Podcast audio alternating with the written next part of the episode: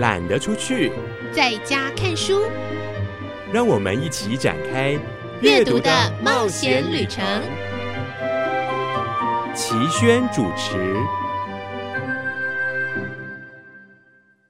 各位亲爱的朋友，我是齐轩，欢迎跟我们踏上旅程。天气越来越热，对不对？希望我们的心情稳定一点。我已经不敢说什么心静自然凉，因为好像不太有效果。热起来的时候，真的觉得自己整个人都要融化了。不过，我们今天还是会跟您介绍关于走路的书。那也就是说，哇，大热的天下走路也很热，很热吧？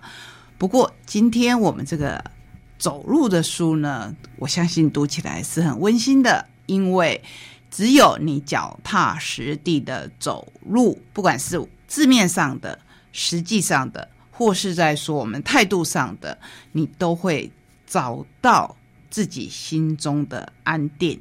今天的书一样跟您准备了包罗万象的内容，同时还会提到我们台湾。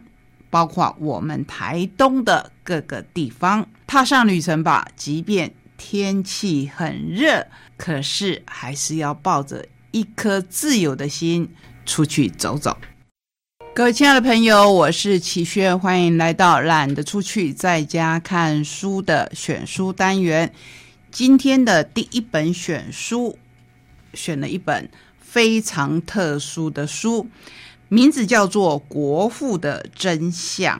我相信，我说到这一边，你心中浮现的一定是孙逸仙先生，或者如果是我们本土意识强的人，会想到说他日也会有我们台湾的国父吗？等等，大家统统都猜错。这一本由八旗文化所出版的《国父的真相》。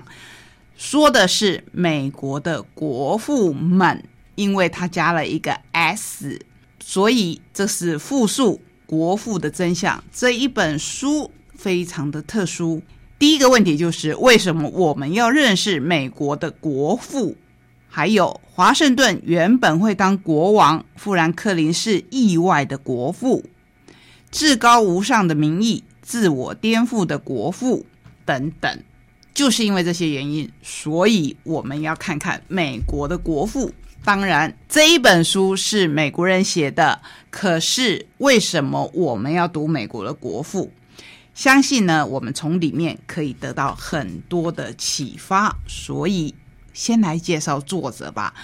哪一位作者会写出这么好看的书呢？布朗大学荣誉历史教师高登伍德。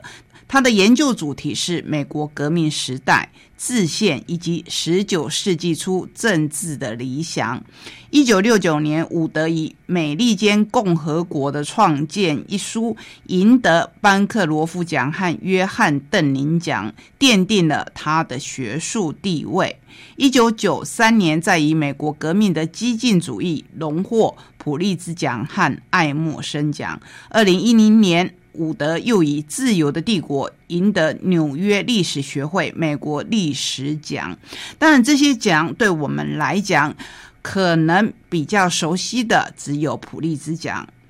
不过，你从这一些奖项的名称，应该可以感受到这些奖在学术上的地位。所以，高登伍德可以赢得这么多的奖项，表示。他对于他研究的领域真的有很深入的理解，又可以跟我们分享他所得到的结论跟他的看法。刚才我们提到，二零一零年他曾经以《自由的帝国》赢得纽约历史学会美国历史奖，同年他又因为学术的成就。获得美国国家人文奖章。二零一七年和二零二一年，高龄已经八十多岁的伍德，仍然笔耕不倦的陆续出版了《分裂的朋友》和《权力自由》。八旗文化预计出版伍德的另一本美国史著《美国的理念：对美国如何诞生的反思》，这是将来。预计要出版的，不过我们可以先来看看这一本《国父的真相》。说到美国的国父，你当然就会想到华盛顿。可是华盛顿有没有他的真相呢？其实每个人在神格化之前，或是被神格化之后，我们都可以看到他凡人的一面。作者伍德在书中指出，美国不同于其他基于共同的语言、宗教或者民族而建立的国家，美国的立国根基是共同的政治理念，是宪法中的精神。因此，美国人需要不断回头去肯定或者认识这些缔造宪法者的价值理念。醒思这些国父们的原创意志。如果我们不了解美国的国父，自然也就无法了解美国过去的历史变迁以及美国当代的政治运作。认识美国国父是认识美国一把重要的钥匙。作者希望透过这本书洗净他们被过分神化或者诋毁的地方，看到国父们。真实的一面。其实这本书副标是“创建者”，就是美国创建者。如果你看了书的内容，你回头再看书名，会觉得说：“哎，这个书名是不是有一点过分夸大？”可是我觉得书名很重要，我们看到了书名才会被吸引，对不对？好，那我们来看看国内的一些学者专家为这本书写的序，里面可以提纲挈领的认识。书的内容我看了以后，我觉得相当的有趣，所以对这本书也就会一直一直的想办法把它看下去。像是卢令北，他是东吴大学历史学系副教授兼系主任，他说伍德教授笔下的八位国父各有其特色，也各有其优缺点。华盛顿。未受高等教育，口语表达能力甚弱，思考深度也有限。然看似不足之处，反而让华盛顿。不受启蒙时期诸多虚无缥缈的口号或抽象理论所限制，他看透人类社会重利益轻原则的特性，以现实主义推展国政，让新成立的共和国能够符合在地的传统与需求，而他在乎外界观感，忧残未积的。保守个性也让他在两任总统任期结束以后毫不犹豫地交出权力，为后世树立了典范。自己同样来自南方维吉尼亚州的杰弗逊，虽然在知识层次上高于华盛顿，但却存在比华盛顿更明显的矛盾性。杰弗逊相信人民的判断力与自制力，但不相信黑白平等。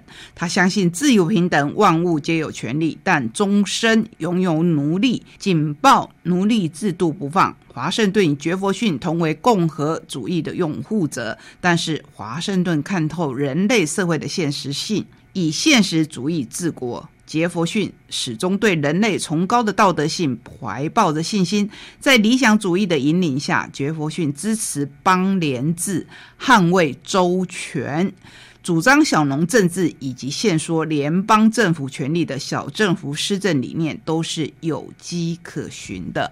这本书相当的精彩，我们跟您介绍的这一本书叫做《国父的真相》，作者是高登伍德。由八旗文化所出版这一本书，分为几个大章节导论，当然就在说这些开国的元勋以及启蒙的思潮。接下来就直接以八个章节来介绍这八位开国的元勋：神坛上的国父华盛顿。富兰克林是如何被创造出来的？如果美国出了问题，那么杰弗逊就有问题。用现实主义治国的汉密尔顿，真有所谓的麦迪逊问题吗？一辈子都活在敌国的亚当斯，潘恩，美国第一位公共知识分子，艾隆博尔背叛了什么启蒙价值？这里面说到八个人名，有些是我们非常熟悉的，有些是我们根本没有印象的，可能包括美国人自己都没有印象。好，我们再回来看看国内学者的推荐文：“国父是人不是神，人性才是美国的底蕴。”这是东海大学政治学系教授邱诗怡说。如果有参访过美国参众议院的朋友，应该都会被带到国会大厦圆形大厅，举头往上一看。光是说到这边，会不会让你想起那个大卫跟上帝的接触图？西方的建筑很喜欢在那个圆顶上画上神话故事，美国国会大厦圆形大厅好像也不例外。屋顶的画作中，开国元勋华盛顿如同神子一般的坐镇中央，身旁围绕了许多天使。这个其实就是美国建国之初一般美国民众对于华盛顿的想象。当然啦，我们台湾的孩子，包括我在内，小时候大概都听过华盛顿诚实的故事，就是他砍倒樱桃树。后来我们知道，这个故事其实虚构的成分要大一点。再看下去，他说华盛顿主张解放黑奴，可是后世重建华盛顿骨骼的考古学家却发现，他当年所戴的假牙中有一些是黑奴的牙齿。但这牵涉到很多，包括公共卫生，包括怎么取得别人的牙齿等等的这一些过程，我们就略而不提了。我们要说的是，如果连华盛顿这么洁身自爱的人都可以发现瑕疵，更不用说其他开国元勋了。反对蓄奴的杰佛逊，不但在他维州的蒙蒂塞洛豪宅养了，你知道多少个黑奴吗？真的是难以想象，他养了六百个黑奴。而且已婚的杰佛逊还以小了他三十岁的黑人女仆海明斯有染。生下后代，这个公案要一直到一九九零年代的末期，也就是跟我们现在很近的年代了。运用了 DNA 的技术，才证实了海明斯的后代有杰佛逊的血统。此外，从反对美国独立一百八十度转变为支持美国独立，是富兰克林机会主义的那一面。他生意做得很成功，比其他冥顽不灵的开国伙伴更能洞足先机。我们称这些开国元勋为国父们。美国国父不会只有一个人，包括了数任总统：第一任华盛顿，第二任亚当斯，第三任杰佛逊，以第四任的麦迪逊。这四位是当过总统的。另外呢，是担任财政部长时，美国现代化的汉密尔顿。广义上还要加上独立战争中协调美英的。富兰克林为殖民地加注启蒙思想的潘恩，以及联邦党人论文集作者之一的约翰杰伊，这一群人的想法成为基石，建构了美国的具体内涵。但这是一群充满七情六欲、不乏缺点的圣人。其实，何止这本书里面说的这些开国元勋，充满着人性的种种呢？我们每个人不都是这样吗？可是，当我们从这些开国元勋的故事里面去体会到人人都有人性化的一面的时候，这本书的有趣点就出来了。所以，它是一本很好看的书，这才是我们介绍这一本书的重点。既然要介绍到很多人，而且是开创的，我要来介绍一本漫画作为今天的。第二本选书，这是由大块出版集团里面的子公司大蜡所出版的《潮浪群雄》漫画第一本。那些做电影的人，由小庄这一位。非常优秀的漫画家，同时也兼导演身份的作者来绘制。一九八零年代，那些天才成群而来，跟我们今天的第一本选书是不是有一点相关性？铭记吴念真、小野、杨德昌、柯一正、陶德成、张毅、段宗仪、侯孝贤、朱天文、陈坤厚等等陆续登场。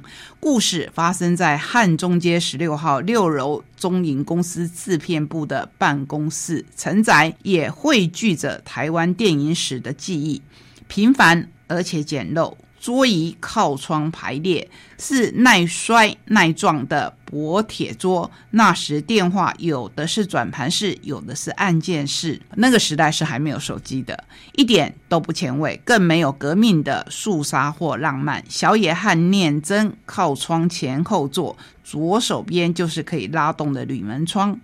张宏志是这样形容这个故事的：如果光阴的故事是新中会，儿子的大玩偶就是同盟会，革命就发生在一个最不可能的地方。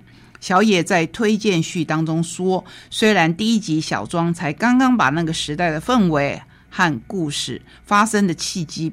描绘出来，但是他却精准又传神的安排了有着想要突破重围、改变世界的强大意志力和心理素质的人物一个个出场。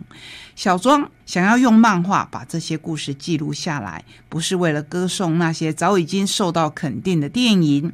也不是为了要再度吹捧那些早已经成为大师的英雄，只是想知道在那个年代到底发生了什么事。他自己想要知道，我们同时代的人也想要知道。我相信现在这个时代的，要是对电影有兴趣、对艺术有兴趣的，也想要知道。这才是第一本，我们很期待接下来。每一本的发展，今天的两本都是汇聚很多思想、启蒙时代的选书，希望你会喜欢。